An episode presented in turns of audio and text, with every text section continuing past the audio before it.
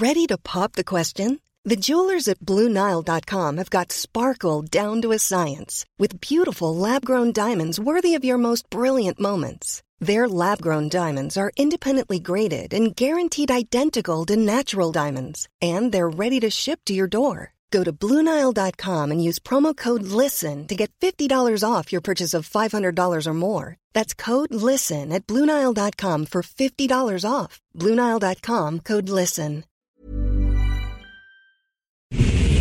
Ahora inicia A la Una con Salvador García Soto. A la Una.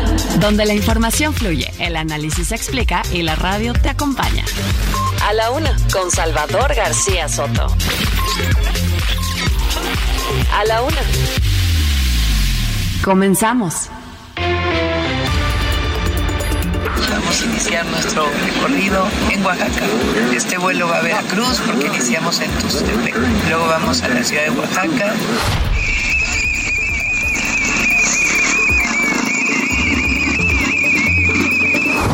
Estamos saliendo de la reunión del Gabinete de Seguridad Federal con el presidente Andrés Manuel López Obrador. Es la primera reunión que asisto ya como jefe de gobierno.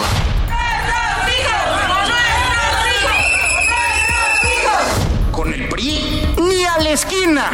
Con Morena tampoco.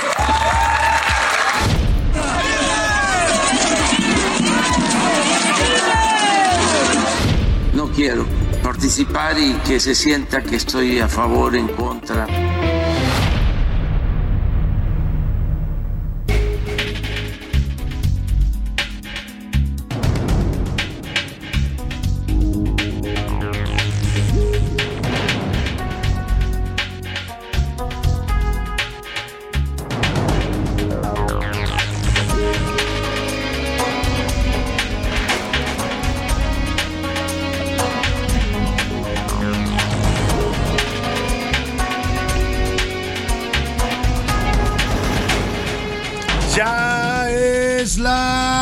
Una de la tarde en punto en el centro de la República y los saludamos con mucho gusto.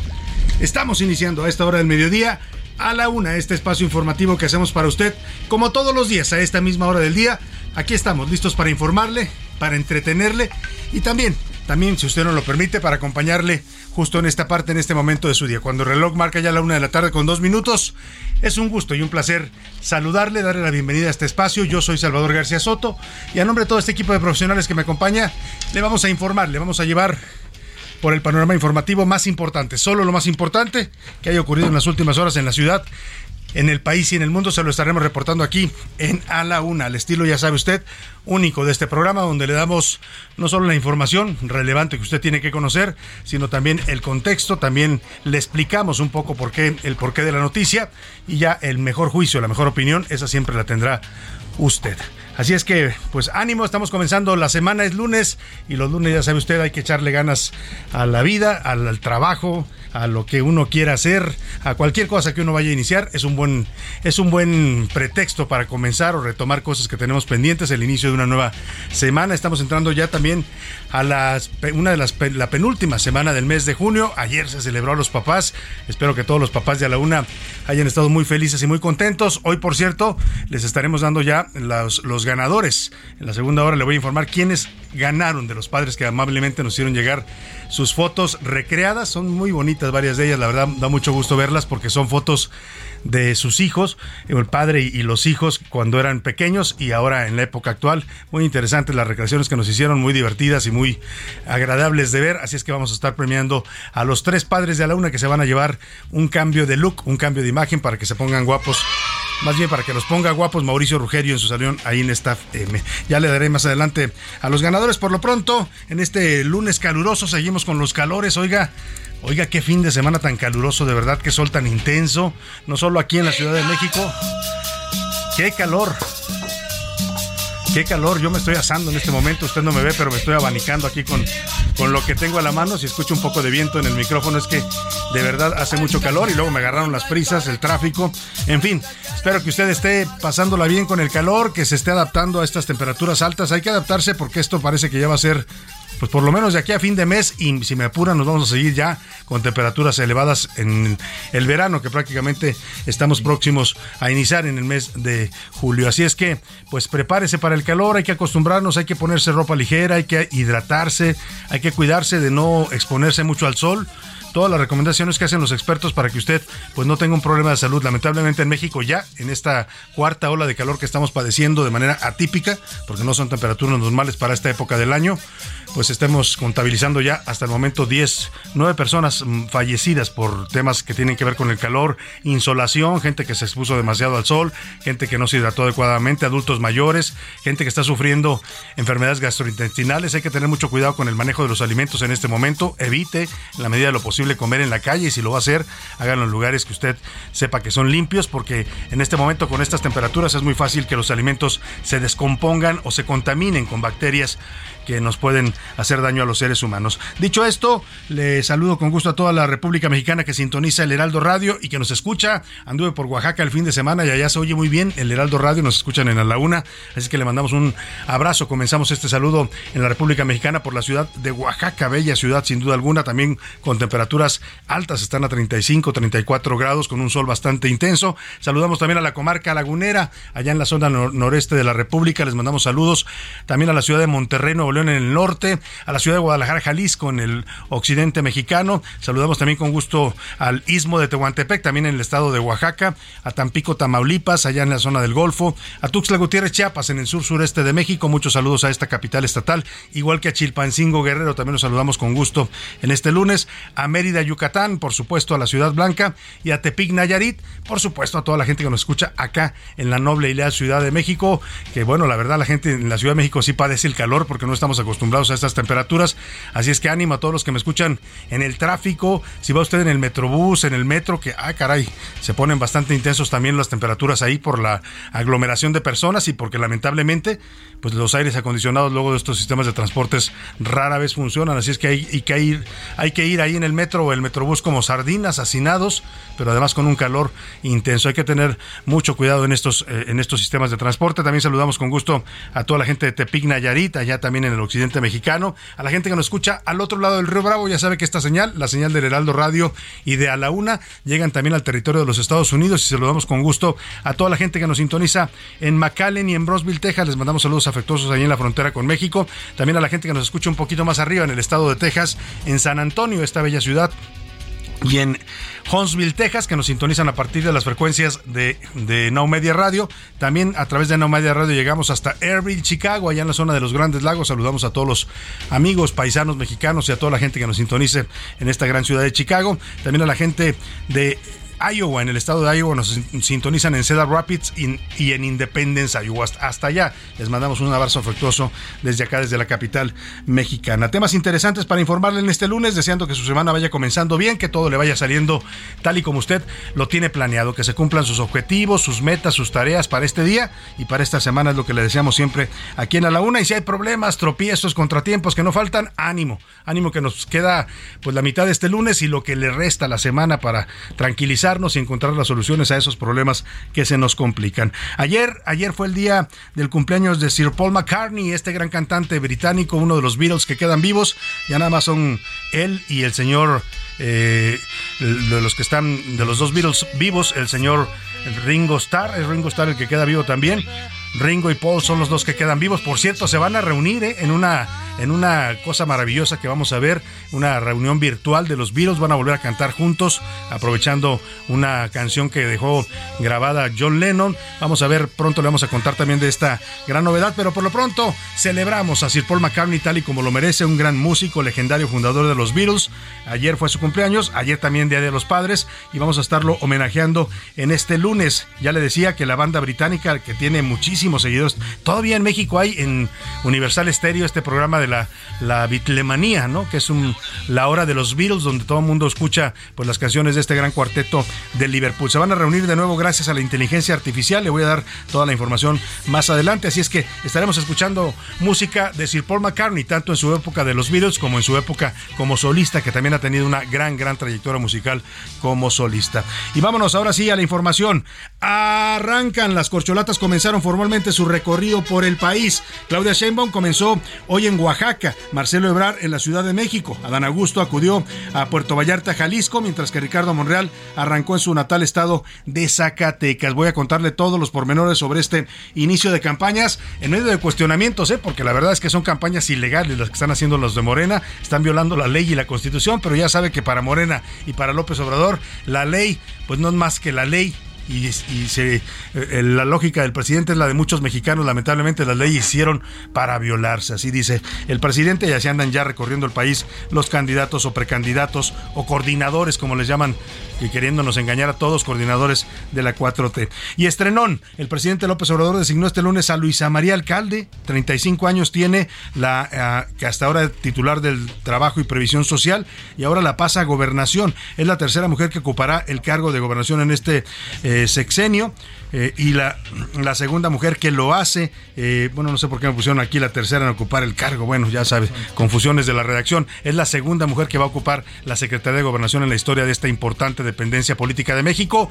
No sé si eh, hay dudas sobre si Luisa María Alcalde es una buena carta para gobernación, no tiene mucha experiencia política, no hay, bueno, vamos a hacer un balance de cuál fue su trabajo en la Secretaría del Trabajo, he escuchado a líderes sindicales quejarse de que no fue una de las mejores gestiones, pero en fin, es la nueva secretaria de Gobernación. Y sin tregua, la onda de calor en México se va a extender por ocho días más. Las altas temperaturas continuarán en al menos esta semana por arriba de los 30 grados en la mayor parte del territorio nacional. Meteorólogos prevén, prevén que el primero de julio llegue una cuarta ola de calor. Mientras tanto, el verano comienza a partir de este 21 de junio, es decir, pasado mañana a las 8.57 de la mañana. Ahora sí podemos decir ya que el calor tiene sentido porque ya estamos en el verano. En la segunda hora de la una le voy a contar sobre los padres que han sido sustraídos de sus casas. Ayer que conmemoramos a los padres, pocos se acordaron de los padres desaparecidos. Hay muchos padres en México que un día salieron a trabajar, a ganarse la vida honestamente y nunca regresaron. Hoy sus familias, sus hijos, sus esposas los lloran y piden que regresen. Ayer hubo una manifestación de familiares de padres desaparecidos en el Monumento a la Revolución. Le voy a contar esta historia lamentable de los padres que ayer no pudieron ser festejados por su ausencia inexplicable. Casi 30 mil familias en México viven con la ausencia del padre. Y en los deportes, Cambalache, después de quedar en tercer lugar en la National Leagues con un triunfo apurado, muy apurado ante Panamá, Diego Coca fue echado ya del banquillo de la selección. Adiós, Diego Coca, lo sustituye Jaime el Jimmy Lozano, nos va a contar todo esto Oscar Mota. Además, la Ciudad de México revalidó el récord Guinness al convocar a 30 mil personas para la clase masiva de Vox que se llevó a cabo el pasado sábado. De esto de la selección vamos a hablar largo con Oscar porque se dio un fenómeno interesante. ¿Eh? La gente en Estados Unidos que suele ser gente muy fanática de la selección mexicana, van a cual, así juegue contra Surinam o contra Trinidad y Tobago, llenan los estadios. Ayer la gente abandonó a la selección después de sus pésimos resultados y de haber perdido con los Estados Unidos. Tendremos también el entretenimiento con Anaí Arriaga, que nos va a traer los temas más relevantes del mundo del espectáculo y el entretenimiento. Y mucho, mucho más para usted en este lunes para compartirle, para informarle y para ser también parte de su día a día. Nos da mucho gusto y estamos agradecidos de que nos permita acompañarle donde quiera que nos esté escuchando, en cualquiera de las ciudades que llega el Heraldo Radio y en cualquier situación que usted esté desempeñando en este momento del día. Gracias, gracias por su preferencia en este espacio informativo. Y para que usted participe, como siempre lo hace y nos da mucho gusto también que lo haga, le hago las preguntas de este lunes. En A la Una te escuchamos. Tú haces este programa. Esta es la opinión de hoy.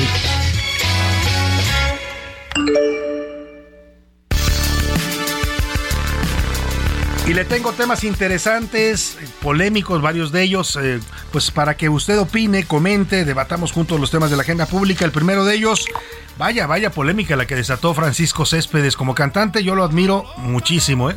La verdad es de, mis cantantes favoritos, tiene grandes canciones, hace una música romántica que a la vez tiene esta inspiración de la trova cubana, él es cubano de nacimiento, ya también es mexicano, nacionalizado, desde el año 2013 nacionalizó como mexicano y ayer a partir de que también es mexicano emitió una opinión.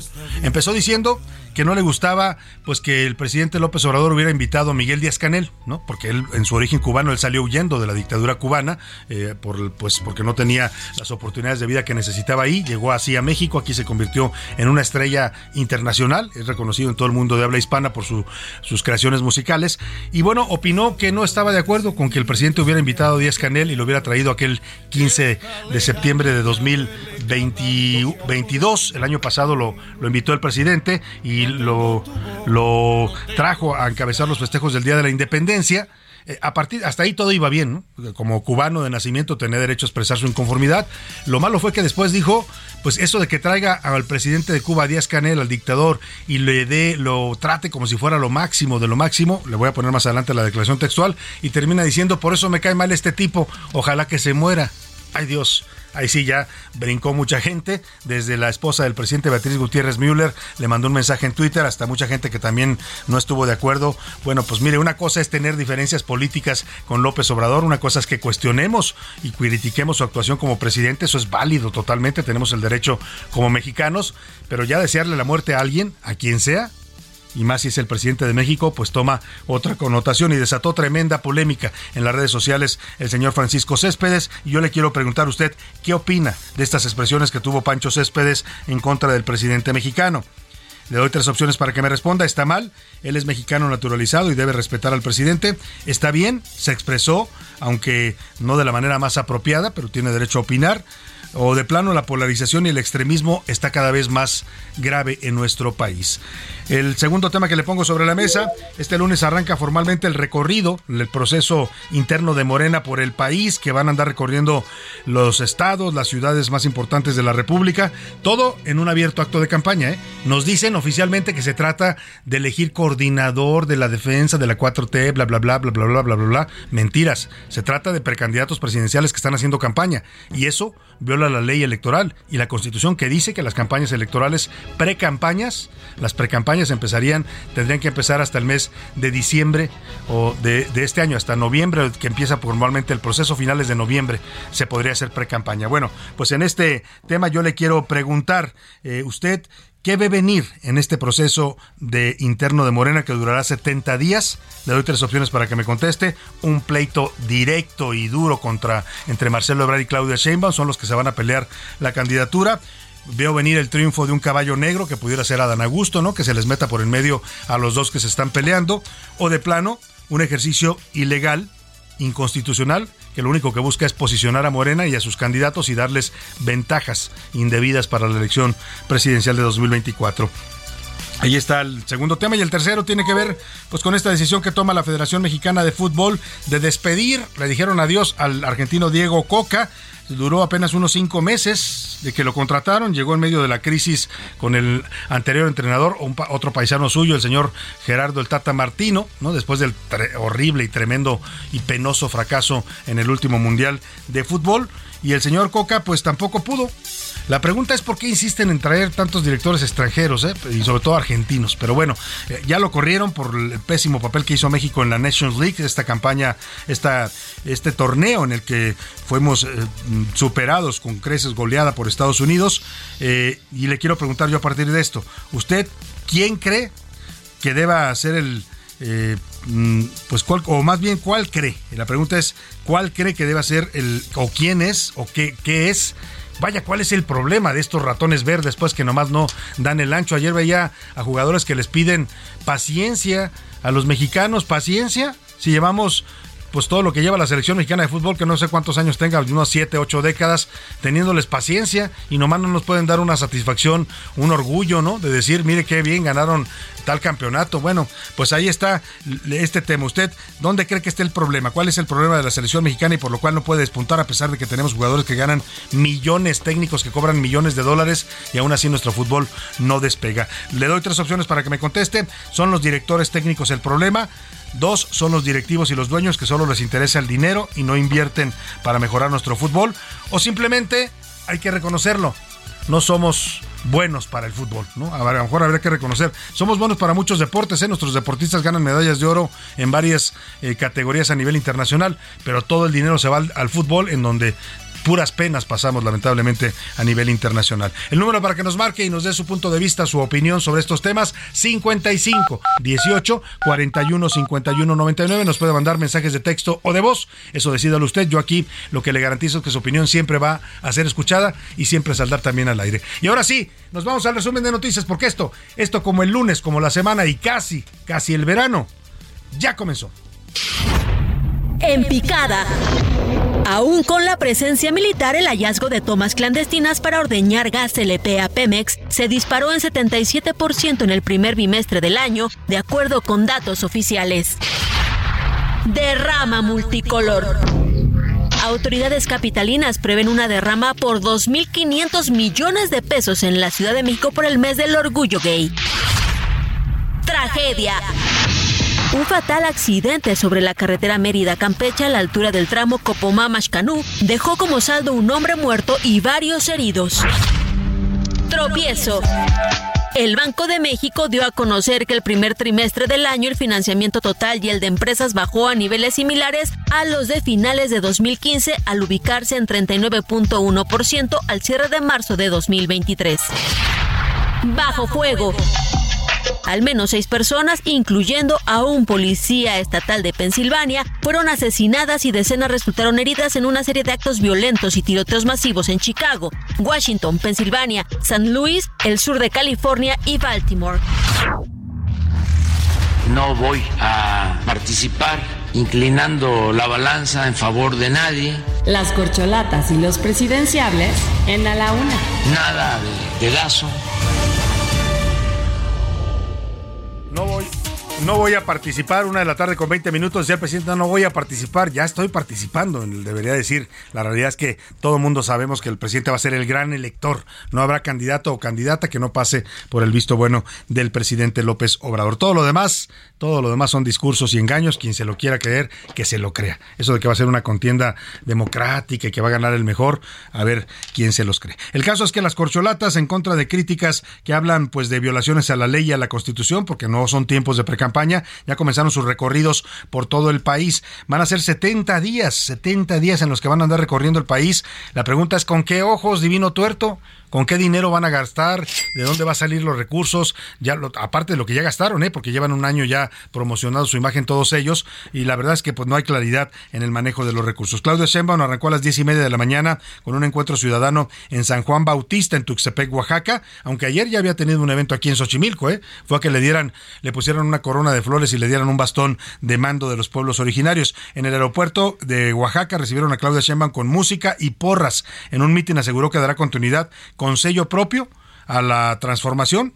Eh, Lo único que uno escucha en el discurso de Claudia Sheinbaum no habla de la violencia que está viviendo México, no habla de la salud, de la falta de medicamentos, de los problemas graves que tienen los, de los desaparecidos. Lo único que dice es que va a continuar con la transformación, cualquier cosa que eso signifique. Aquí lo aquí la Y yo no digo cambio por ahí puso Morena en algún lugar continuidad con cambio. Yo digo continuidad con sello propio. También es tiempo de las mujeres.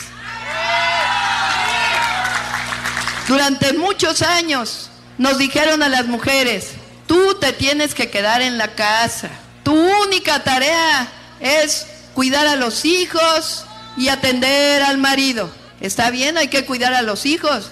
Yo tengo hijos, tengo nietos. No disfruto nada más en la vida que estar con ellos. Pero eso no quiere decir que sea mi única tarea.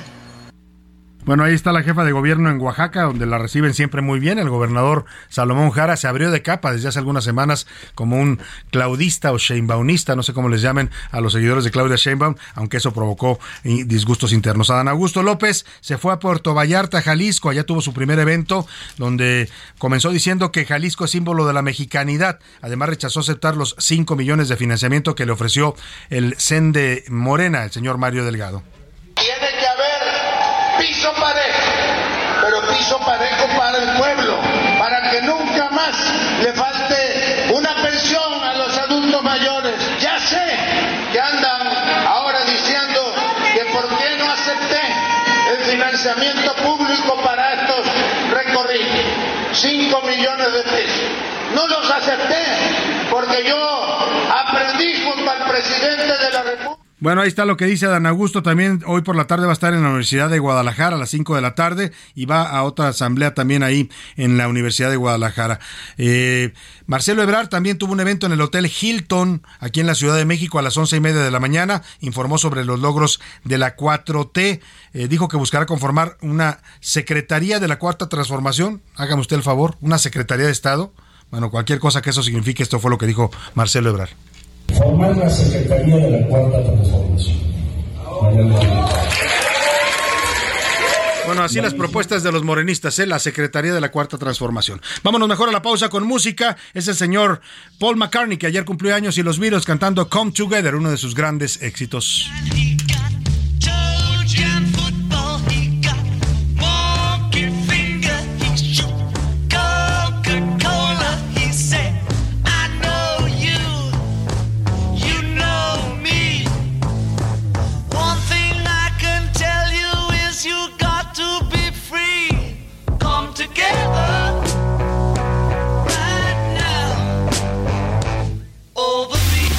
En un momento regresamos.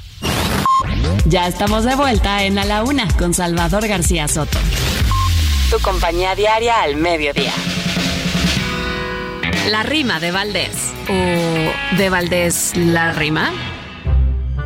Temperatura infeliz, no da tregua a la calor y no ha llegado lo peor. Los grados en el país subirán. No estoy feliz, calentamiento global o es un castigo infernal en América, en Europa, y hay que quitarnos la ropa, tiremos cuerpo, total. Los expertos ya lo dicen, hasta las clases cambiaron, a los chamacos guardaron para que no se nos guisen. Qué bueno que nos avisen para tomar precauciones, que lleguen los tormentones para que esto se refresque. El planeta es un burlesque, nos está dando quemones. En las siguientes semanas se espera que esto no baje. Yo tengo mucho coraje porque me muero de ganas de irme a la playa mañana y remojarme mis partes. Esta idea así de lanzarte en un bus al litoral es de todos, literal, pero tengo junta el martes. Paul McCartney reveló en entrevista para la BBC Radio 4 que pronto habrá un nuevo lanzamiento del cuarteto de Liverpool, gracias a la inteligencia artificial. Sin confirmar el nombre oficial, McCartney dijo que la canción se trata del demo Now and Then que John Lennon grabó en su departamento como parte de una sesión de varios cassettes rotulados for Paul. Esta no es la primera vez que la tecnología ayuda a resucitar agrupaciones musicales que ya no están activas.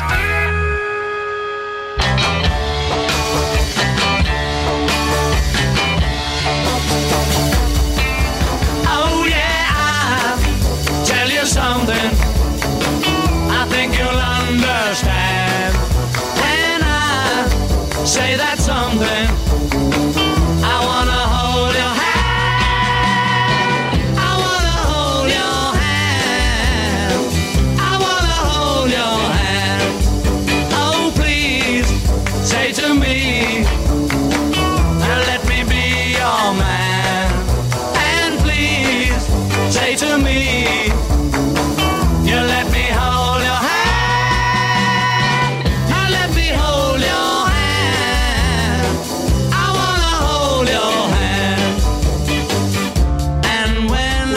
tarde con 32 minutos. Continuamos en Universal Stereo con los Beatles. No se cree usted, no se equivocó de estación. Estamos en A la Una. Esto es A la Una. Yo soy Salvador García Soto. Y estamos regresando de la pausa con esta gran canción de los Beatles. Uno de sus primeros grandes éxitos. Esta canción, diría yo, es de las que los lanzaron a la fama a nivel internacional. En Estados Unidos se volvieron un fenómeno. En Europa también. A México y América Latina llegaron un poco más tardío, pero también llegó la bitlomanía.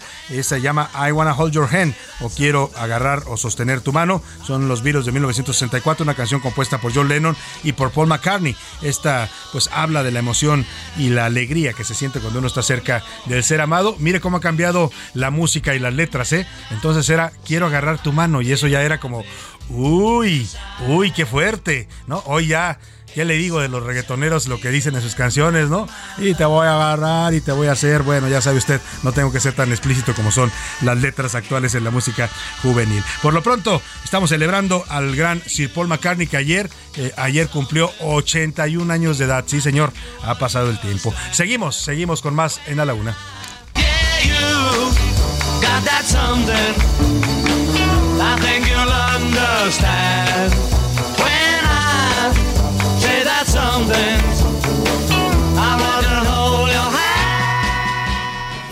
A la una, con Salvador García Soto. Una de la tarde con 34 minutos. Oiga, vamos a ser muy cuidadosos con este tema de las corcholatas y su proceso interno. Le vamos a estar informando, por supuesto, es algo que tenemos que hacer, es nuestra labor, pero tampoco vamos a caer en un juego, eh, pues, un juego eh, anticipado que está haciendo Morena, el presidente López Obrador, las corcholatas. Le estaremos dando información eh, cuando haya noticias, se la vamos a dar. Cuando no, vamos a hacer un resumen sucinto de sus actividades, porque también, mire, se está cuestionando mucho. Yo hoy publico en las serpientes escaleras que este proceso es claramente ilegal legal, ¿no? Porque le llaman para los defensores de la 4T, pero en realidad son campañas presidenciales, son campañas y disputas por la presidencia de la República, por la candidatura presidencial de Morena. Entonces, bueno, también vamos a ser cuidadosos para no convalidar un ejercicio que ya muchos especialistas han calificado de ilegal e inconstitucional. Hoy, y es parte de lo que va a pasar en este proceso, es, pues la, la disputa interna se va a recrudecer. Todo el mundo sabe, y no es secreto, que Claudia Sheinbaum y Marcelo Ebrard pues no se pueden ver ni en pintura. Así, literalmente no se pueden ver ni en pintura y pues van a empezar a surgir acusaciones de uno y de otro lado. Ellos van a decir que no, o sea, van a esconder la mano, no van a decir no, yo no tengo nada que ver. Pero hoy por lo pronto en la mañanera llamó la atención que un, reportero de estos medios que han aparecido así un poco al, al, vapor en la 4T le va a preguntar al presidente sobre una investigación en contra de Marcelo Ebrard en la unidad de inteligencia financiera que se armó al parecer en los tiempos de Santiago Nieto y habla de un eh, tema que tiene que ver con desvíos de recursos en cuando fue jefe de gobierno de la Ciudad de México, estamos hablando de hace ya 11 eh, años que Marcelo Ebrard fue jefe de gobierno, terminó de serlo en 2012. Le hacen la pregunta al presidente el presidente pues mm, un poco no cae en el juego y termina defendiendo a Ebrard.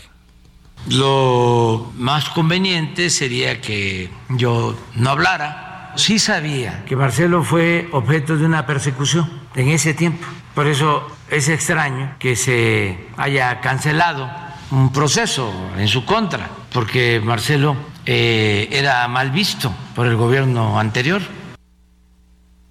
lo que dice el presidente, lo defendió y dijo que fue una persecución esa que le preguntaron, eh, realizada en tiempos de Peña Nieto. Efectivamente, Peña Nieto hubo un momento en que quisieron pues, eh, pues involucrar a Marcelo en, cuestiones eh, de malos manejos de recursos, tan es así que terminó huyendo a Francia. ¿No? Pobrecito, se fue a sufrir allá a París, ¿no? Apartado de la sociedad y del mundo, ¿no? En, la ciudad luz, allá estuvo en hoteles de lujo hospedado, sufriendo el exilio el señor Marcelo Ebrard con todo y su familia. Oiga, hablando de noticias importantes, el presidente López Obrador hoy, pues mire, había dicho, algo, algo muy interesante pasó y por eso le digo que aquí no solo le damos la noticia, sino le damos el contexto. El viernes pasado el presidente dijo que iba a dejar a Alejandro Encinas, el subsecretario de Derechos Humanos, como encargado de despacho de gobernación y hasta hasta dijo, es más, estoy pensando ya dejarlo, ¿no? Y el presidente realmente quería dejarlo, pero Alejandro Encinas tiene un pequeño problema.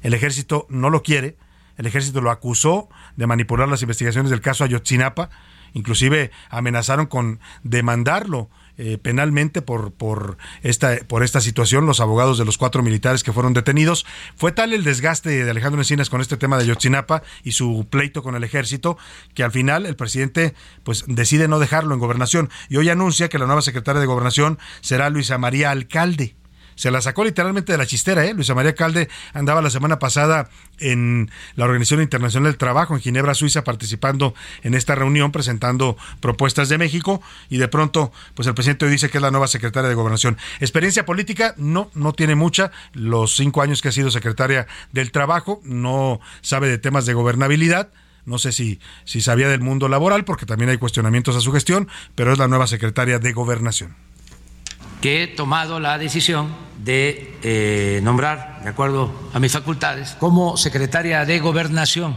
a Luisa María Alcalde, actual secretaria de Trabajo. Ella va a ser la secretaria de Gobernación. Bueno, pues ya para el año que le queda al presidente, y al final muchos han, dicho, lo dicen los mismos de la 4T, el presidente pues le da igual a quién tengan las secretarías, porque al final no los deja hacer nada, todo lo decide él.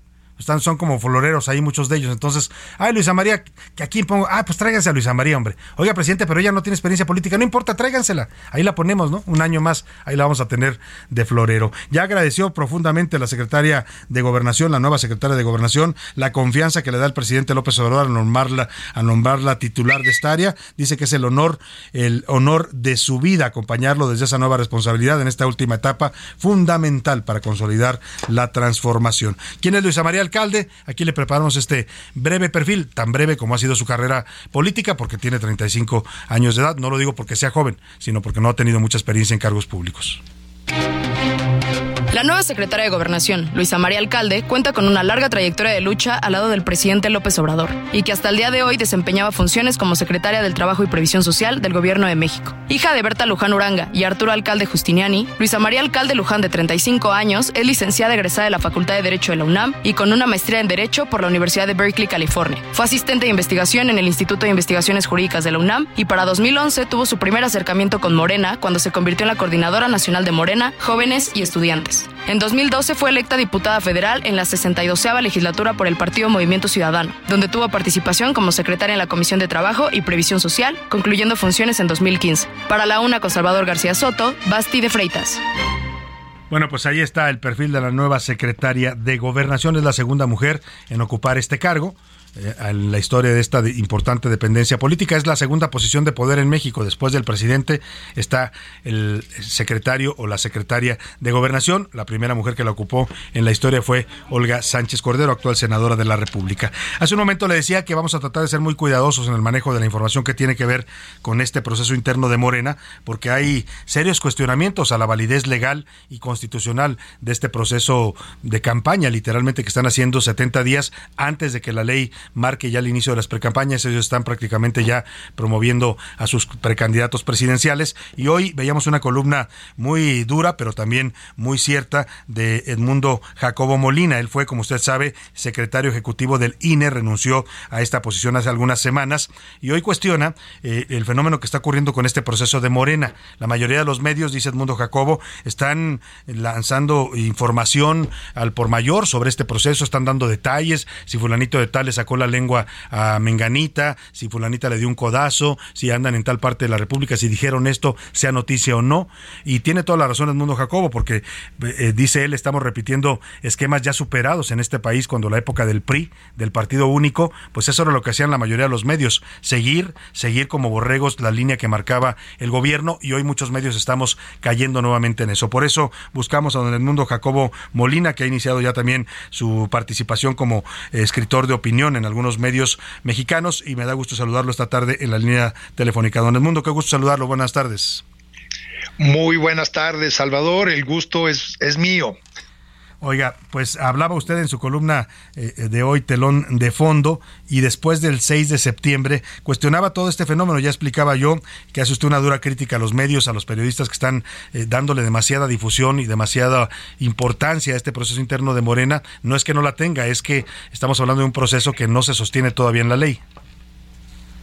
Pues sí, lamentablemente, Salvador, cuando me pongo a revisar eh, los medios, tanto los impresos como radio, televisión, eh, escucharlos, verlos, pues me rememora muchísimo lo que fueron décadas de partido hegemónico en el país, este, de los 60, 70, en fin, en donde no importaba el día de la jornada, no importaban las campañas, sino cuando estaba predefinido quién podría ser quien encabezara eh, la presidencia de la República, una gobernatura, incluso una presidencia municipal, pues era el momento en que el partido hegemónico decidía sus candidatas, sus candidatos.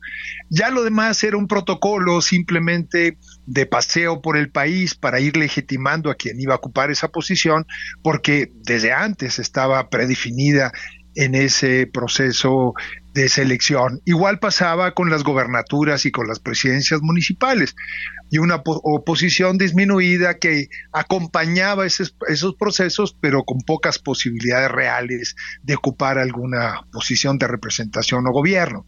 Eso obviamente fue cambiando, este, los, hubo muchas muestras de inconformidad eh, a un sistema tan cerrado como esto, como son los episodios del 68, del 71, después lo que conocemos ya como el problema del 88, cuando se cae el sistema, en fin, muestras en donde ese sistema se fue deteriorando y vino la transición democrática.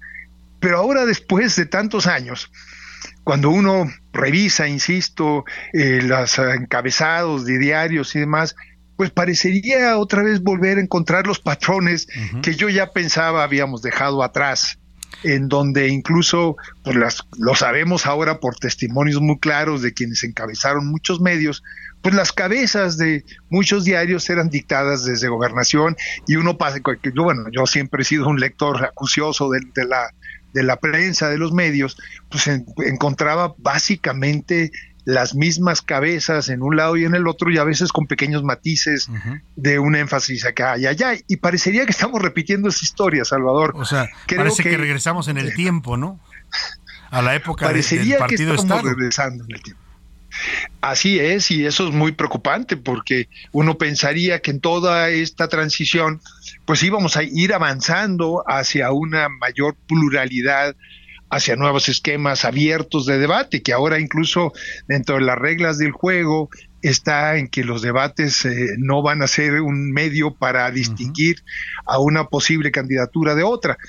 Creo que estamos, y, y, yo quisiera, y por eso hoy te agradezco el espacio, y así lo escribí hoy en la mañana, como bien lo mencionas, llamar la atención a que tenemos que reconocer que vivimos en una sociedad plural y que en la vida política esa pluralidad debe manifestarse y que volver a un pasado que mm, pensaba habíamos dejado, pues eh, puede empobrecer esta riqueza y el necesario debate que tenemos para poner el acento en donde están los grandes problemas nacionales. Claro, y se juntan demasiadas cosas para tener este déjà vu que menciona don Edmundo Jacobo, esta idea de que estamos regresando a la época en que todo el mundo esperaba saber quién iba a ser el candidato del PRI porque ese sería el próximo presidente. E, efectivamente coincido, muchos periodistas y muchos medios empiezan a repetir esos patrones ahora con el dominio de Morena. Se juntan cosas parecidas como un presidente tan tan eh, fuerte, tan autoritario como es López Obrador, se junta una oposición también que lamentablemente como en aquellas épocas se vuelve a ver disminuida, achicada frente al poder del partido de Estado. En fin, eh, eh, eh, yo creo que será cuestión también de ser responsables en el manejo de la información de este proceso, don Jacobo, pero también pregunto, ¿y dónde está el INE, ese del que usted formó parte por tanto tiempo como secretario ejecutivo? Porque no hemos oído hasta ahora un cuestionamiento, una crítica del INE a este proceso interno de Morena, a pesar de que todos sabemos que está fuera de los tiempos que marca la ley electoral y la Constitución tocas un tema muy, muy importante, Salvador. Eh, el INE, eh, aparte de ser una autoridad administrativa electoral, es decir, que organiza elecciones, por la misma constitución en la ley es primera instancia del orden jurisdiccional, es decir, le toca dirimir y aceptar quejas, analizarlas, algunas resolverlas en el seno del Consejo y otras, con toda la investigación del caso, enviarlas al Tribunal Electoral del Poder Judicial de la Federación.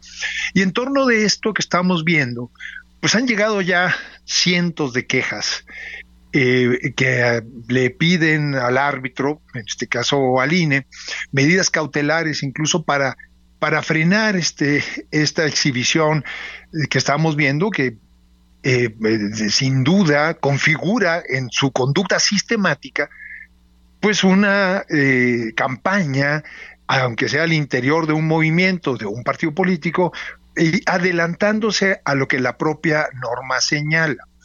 La Ley General de Instituciones y Procedimientos Electorales indica que el periodo de precampañas corre a partir de la tercera semana de noviembre del año previo a la elección, es decir, el próximo, el próximo noviembre, la tercera semana, la ley diría que ahí empiezan las precampañas. ¿Y qué son las precampañas? Justo lo que estamos viendo ahora, el momento en que un partido eh, se dirige a sus militantes para seleccionar quiénes serán sus candidatos a los diferentes puestos que estarán en disputa. Y esto lo estamos viendo de una manera muy adelantada y creo yo que el árbitro pues tiene que llamar la atención al respecto. Es mi, mi punto de vista de que efectivamente lo que estamos viendo, escuchando, y ha habido muchas manifestaciones al, al respecto, pues configuran lo que está en la ley como actos de campaña. Creo que sí es muy importante que la autoridad electoral, tanto el, el INE como el propio tribunal, se manifiesten al respecto, porque si no, después vamos a ver las consecuencias de no haber frenado con toda oportunidad eh, actos de esta naturaleza. Independientemente de qué es lo que nos parezca la ley o a unos o a otros, esa es otra historia. Pero esta es la norma que está vigente en este momento. Porque además hablamos de, de, uso de recursos, no sabemos de dónde, pero recorrer el país no cuesta dos pesos, o sea, no cuesta ni cinco millones de pesos como lo piensan hacer en 70 días. Exactamente, y, y está previsto en la ley no solamente cuando corren, los periodos de precampañas y campañas, sino además están previstos así para que la autoridad electoral pueda fiscalizar lo que los recursos que se están utilizando, no solamente para que no se rebasen ciertos topes, sino para que se conozca con claridad cuál es el origen de esos recursos y evitar que ingrese a la política recursos indebidos. Entonces, al estar fuera de estas disposiciones, y al no calificarse como precampaña formalmente, pues la autoridad electoral, en este caso el INE, no tiene elementos para hacer una fiscalización debida a todo lo que se está gastando al respecto. Ahí está otro de las vertientes de no calificar oportunamente como pre-campaña lo que estamos viendo. Pues vamos a estar muy atentos a este proceso, habrá que ser responsables, habrá que ser cuidadosos. Me parece que su crítica a los medios es bastante válida, lo que dice usted hoy. No hay que repetir patrones de estadios ya superados en México y que no quisiéramos que volvieran. Otra vez, yo no quiero un partido de Estado que lo domine todo y que nos haga retroceder en esta transición democrática que usted menciona, que efectivamente nos costó mucho, mucho a los mexicanos. Don Edmundo Jacobo, le agradecemos como siempre el análisis y la confianza en este espacio. Salvador, al contrario, el agradecido soy yo y siempre a tus órdenes. Muy buena tarde. Muy buena tarde, don Mundo Jacobo, exsecretario ejecutivo del INE. Sabe de lo que habla porque estuvo ahí casi 30 años, eh, eh, pues siendo un pilar fundamental del INE ciudadano. Vámonos a los deportes porque, ¿qué cree? Ya corrieron al nuevo técnico de la selección mexicana. Apenas le duró seis meses el cargo. Los deportes en A la Una con Oscar Mota. Oscar Mota, ¿cómo estás? Cambio del equipo mexicano. Ah, sí suena más o menos. Diego Coca. Como don Melquiades Sánchez, no en paz descanse. Entra, ¿quién? Eh, el Jimmy Lozano. El Jimmy, Lozano. Que por cierto, ella tuvo un proceso con la selección olímpica, ganó medalla de bronce. ¿Qué es lo que sucedió, mi querido Salvador García Soto, amigos y amigas? Soy un gran día para ganar. Un eh, breve resumen. El viernes platicamos acerca de la vapuleada, la humillación, la cachetiza que le metió Estados Unidos a la selección nacional 3 a 0, pero que además ahí hubo un fenómeno importante.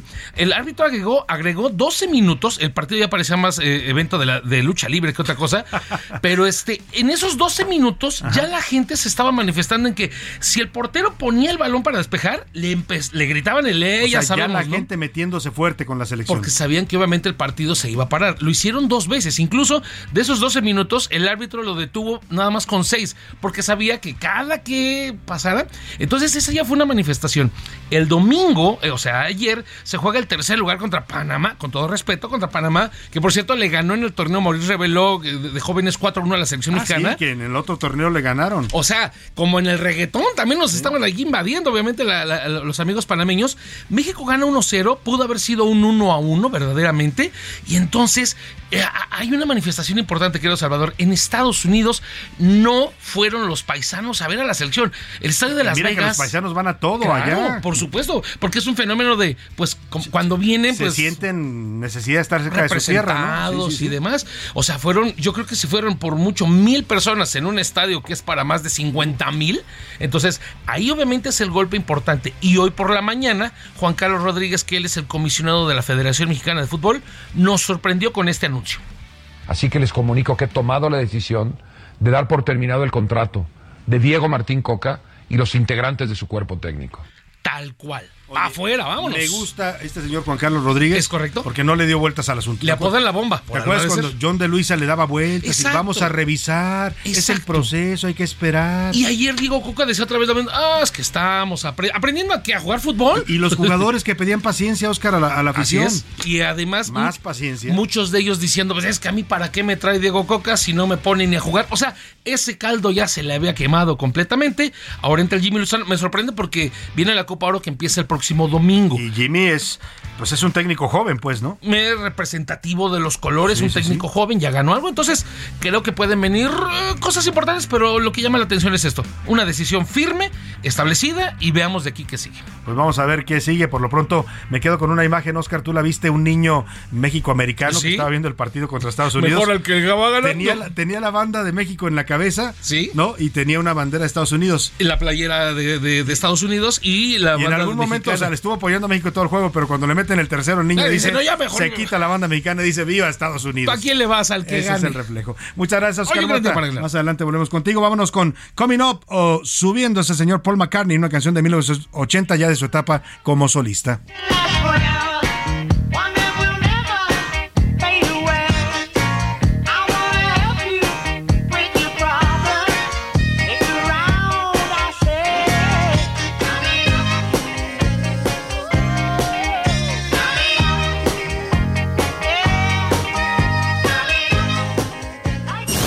No le cambies. Estás en A la Una con Salvador García Soto.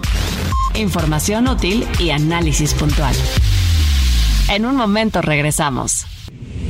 Ya inicia la segunda hora de A la Una con Salvador García Soto.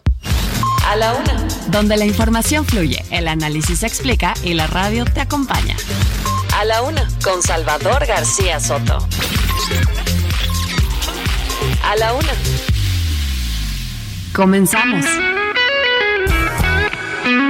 Tras la muerte de Lennon en 1980, Yoko Ono habría entregado el material inédito del músico a McCartney. En 1995, los tres Beatles sobrevivientes, Paul, George y Ringo, trataron de terminarlo en una reunión que los llevaría de vuelta al estudio. Sin embargo, los intentos por recuperar la grabación terminaron en su inminente abandono. Hey Jude, don't make it bad. Take a sad song and make it better. Remember to let her into your heart. Then you can start to make it better. Hey Jude, don't be afraid.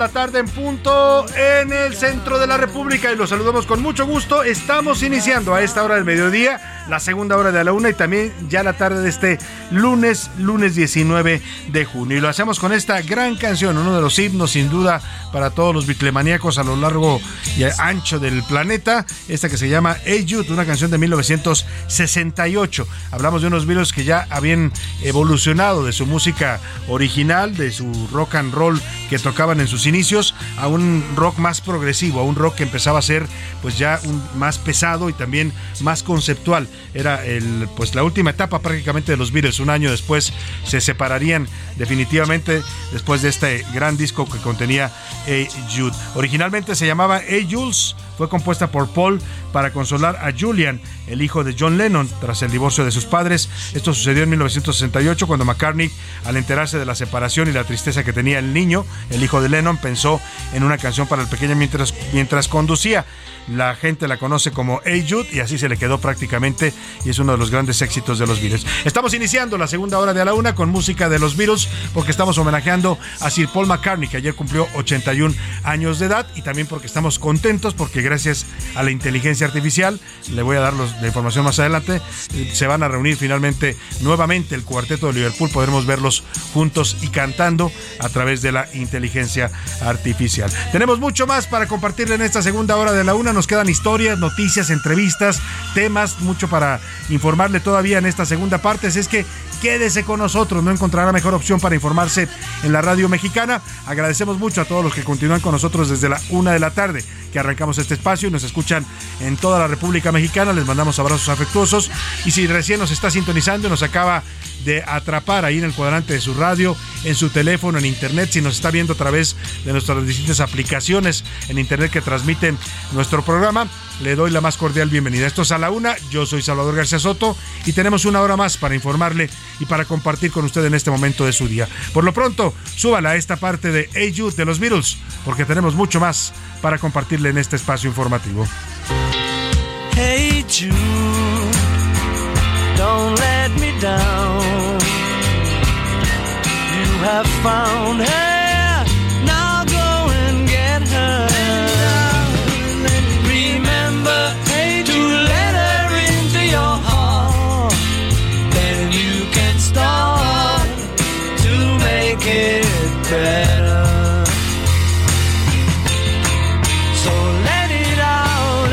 Vámonos, con más información que le tengo preparada en esta segunda hora. Ayer en México celebramos el Día del Padre, pero no todo fue felicidad. Bueno, por supuesto, muchos padres fueron apapachados, los consintieron, les hicieron su comidita, ¿no? Es, es curioso porque ayer llegaba yo a la ciudad por la tarde y me daba cuenta que el Día de las Madres la ciudad se desquicia, ¿no? Y seguramente usted que me escucha en Guadalajara, en Monterrey, en Tampico, en Tepic, en Oaxaca, en todas nuestras plazas que sintonizan el Heraldo Radio y a la una, dirá, sí es cierto, el Día de las Madres es un movimiento tremendo de tráfico, de comercios, que la gente va y compra regalos y anda apurado por llegar con las flores a la mamá.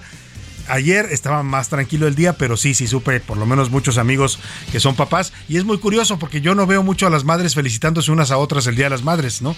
Regularmente son los hijos los que van y las apapachan y las felicitan. Pero los papás nos da por... A mí varios amigos me mandaban mensajitos de Feliz Día del Padre, es un gran padre. Tú también, amigo, eres un gran padre. Pues nos damos ánimos entre nosotros, ¿no? Porque a veces en la familia no nos los dan suficientemente. Pero bueno, ayer fueron, fuimos apapachados, agasajados, nos dieron nuestro regalito. Yo recibí un regalo muy bonito, así es que pues agradezco, agradezco a Dios y a la vida el poder haber sido padre y todavía estar en esta batalla diaria que es la paternidad. Pero bueno, tenemos un reporte sobre otra faceta del Día del Padre, así como muchos los festejaron, los apapacharon, hubo familias, 30 mil familias en México que ayer lloraron por la ausencia de un padre. ¿Por qué? Porque su padre un día salió, un día se fue a trabajar, a, eh, pues a cualquier actividad que realizara y lamentablemente nunca regresó a casa. Son los padres desaparecidos, se cuentan más de 30 mil en este momento. En México le voy a tener un reporte. En Veracruz, la persecución contra personas que le son incómodas al gobierno de Cuitláhuac está llegando ya a niveles preocupantes. Ahora, primero fue la jueza esta que detuvieron el viernes de con lujo de violencia acá en la Ciudad de México, eh, a la jueza del estado de Tabasco, de, de, perdóname, del estado de Veracruz, eh, en eh, jueza de Cosamalapan, Angélica Sánchez, la detuvieron de manera bastante extraña, hasta la Guardia Nacional y la Fiscalía de Justicia de la Ciudad de México la detuvieron para mandarla a Veracruz, ya está sujeta ya a proceso, y ahora, pues una periodista, una columnista de eh, Veracruz está siendo acusada por el gobernador, vamos a hablar con ella y vamos a hablar también de este caso que preocupa, es un gobierno, el de Cuitlago García, que se ha caracterizado por perseguir a todos los que critiquen o cuestionen a su administración. Y vamos a hablar también de la Secretaría de Salud en Tamaulipas, ha confirmado ya, lamentablemente, el primer fallecimiento de un paciente por meningitis. ¿Se acuerda de este brote de meningitis que se dio en, Durango, en el estado de Durango? Bueno, pues ahora se reporta un caso en en Tamaulipas. La mujer eh, fue una mujer la que falleció en una clínica particular por una infección del sistema nervioso central asociado al bloqueo neuroaxial que provocó el hongo, el hongo Fusarium solani, el mismo que detectaron en Durango. En, clínicas de maternidad, ahora también se detecta lamentablemente en Tamaulipas. Le voy a tener el reporte. Hoy conoceremos a los tres padres que se van a poner guapos, no porque nos vayan a invitar algo, sino porque les vamos a cambiar la imagen y el look. Mauricio Rogerio se va a encargar de darles un nuevo look a estos tres padres de a la una que mandaron sus fotos recreadas con sus hijos en el pasado y ahora. Y la verdad, recibimos fotos muy bonitas, muy inspiradoras sobre el amor y la paternidad. Y ya Mauricio ha seleccionado a los tres ganadores. Vamos a platicar en un momento más con él para que nos diga quiénes se van a hacer el cambio de look a Staff M. Mucho más tenemos para usted en esta segunda hora, pero como siempre, lo más importante en este momento del programa es usted, escuchar su voz, sus opiniones y lo que usted tiene que decir. Y para eso están conmigo en la mesa y la recibo con gusto a Milka Ramírez. ¿Cómo estás, Milka? Muy bien, Salvador. Fíjate que hoy, bueno, eh, estoy un poquito más cansada de lo normal, pero pensando justo en esto del fin de semana. Milka, estamos empezando la semana Ay, y ya tú ya estás sé, cansada. ya quiero que sea viernes. ¿Qué pasa, Milka? normal, además, no está Perdón, cañón. perdón. ¿Y tiene, cuántos años tiene Milka? No voy a decir su edad Como al aire, 60, pero como 60. Es jovencita, no llega, Edad mental no llega a los 60. 30 años y ya está cansada, imagínese usted. ya- tengo 30, pero, pero me canso. ¿Qué pasa, Este- Milka? ¿Por qué andas cansada? No, salí el fin de semana y me, me cansé un poquito, pero más bien se me cruzaron las ideas porque te voy a decir, hablando de lo del Día del Padre, Sí. la derrama económica fue de casi 3 mil millones de pesos. Ayer por el Día del Padre. Por el Día del Padre. ¿Y cuánto es de la madre? De la- del Día de la Madre, el año pasado, solamente el año pasado, fueron 62 mil millones. Ahí y si no mal recuerdo, este año era como de 70 mil. Y yo no critico, ¿eh? La, la verdad, yo mismo entendemos que el amor a la madre para los mexicanos es algo, pues, eh, algo muy fuerte, ¿no? Es muy Está en nuestra esencia, muy Sí, sí, diferente. Pero también el padre es importante, Milka. Sí, totalmente. Al final, bueno, el burro hablando de algo que no conoce, porque bueno, yo no tengo la figura. Tú no tuviste la fortuna de tener un papá. Pero. Pero tu mamá fue papá y mamá. Fue papá y mamá y lo hizo muy bien, la verdad. Y también hay papás que son papá y mamá. Entonces, eh, justamente desde este lado puedo decir, sí es cierto, la figura del padre te da otro tipo de herramientas en la vida que, Claro. que de repente es difícil. Sí, sí, la madre es fundamental, ¿no? la madre es, nuestro vínculo con el que nacemos, de ahí venimos y por eso nos sentimos unidos a ella, pero el padre es como que el que te da la guía de por dónde tienes que ir y te enseña muchas cosas también para enfrentar la vida, ¿no? Sí, exactamente, sí, sí, totalmente de acuerdo. Entonces sí es un día muy especial. Pues sí, Felicidades, Salvador. Felicidades a todos los papás, gracias, muchas gracias, Milka. José Luis Sánchez. Salvador García Soto, Milka Ramírez, bonito Pepe. lunes Que arrancando. todavía no es papá, pero sé de muchas que ya Pero no- ya lo felicitaron Ya por le dicen papacito. Exactamente. José Luis, Oye, bienvenido. Mira, yo quiero complementar Salvador, lo que está diciendo. La madre te trae la vida, pero el papá te enseña a vivirla. Eh, Eso es lo que hace. ¿eh? O a enfrentarla, O a ¿no? enfrentarla, Sí. a vivirla y Sí, enfrentarla. sí. Ahora, muchas Qué buena madres. definición. Muchas madres que sí, como bien lo dice, son padres, van aprendiendo, ¿eh? Van aprendiendo a ser padre a- claro. sobre, sobre su A ver, hay cuántas enseñan. familias monoparentales habrá en México de que solamente tienen madre, que a la vez es madre y padre, lo cual mis respetos para todas ellas. También felicidades ayer, porque conozco a muchas, algunas incluso personas cercanas, familiares, eh, eh, sobrinas que han decidido tener sus hijos ellas y sacarlos adelante y son un ejemplo de verdad. Y muchas madres en México, mis respetos, como tu mamá Milka, que Sí, lo claro. hizo también como tú lo dices. En, la- en México hay 34 millones de matrimonios y de hogares y el 16% de estos son monoparentales, ya sea de puras madres o sea de puros padres, pero bueno, o sea, La papá o mayor mamá, parte son de 16%. puras madres. o En sea, su mayoría estadísticamente son de, de monoparentales de madre. Exactamente. ¿no?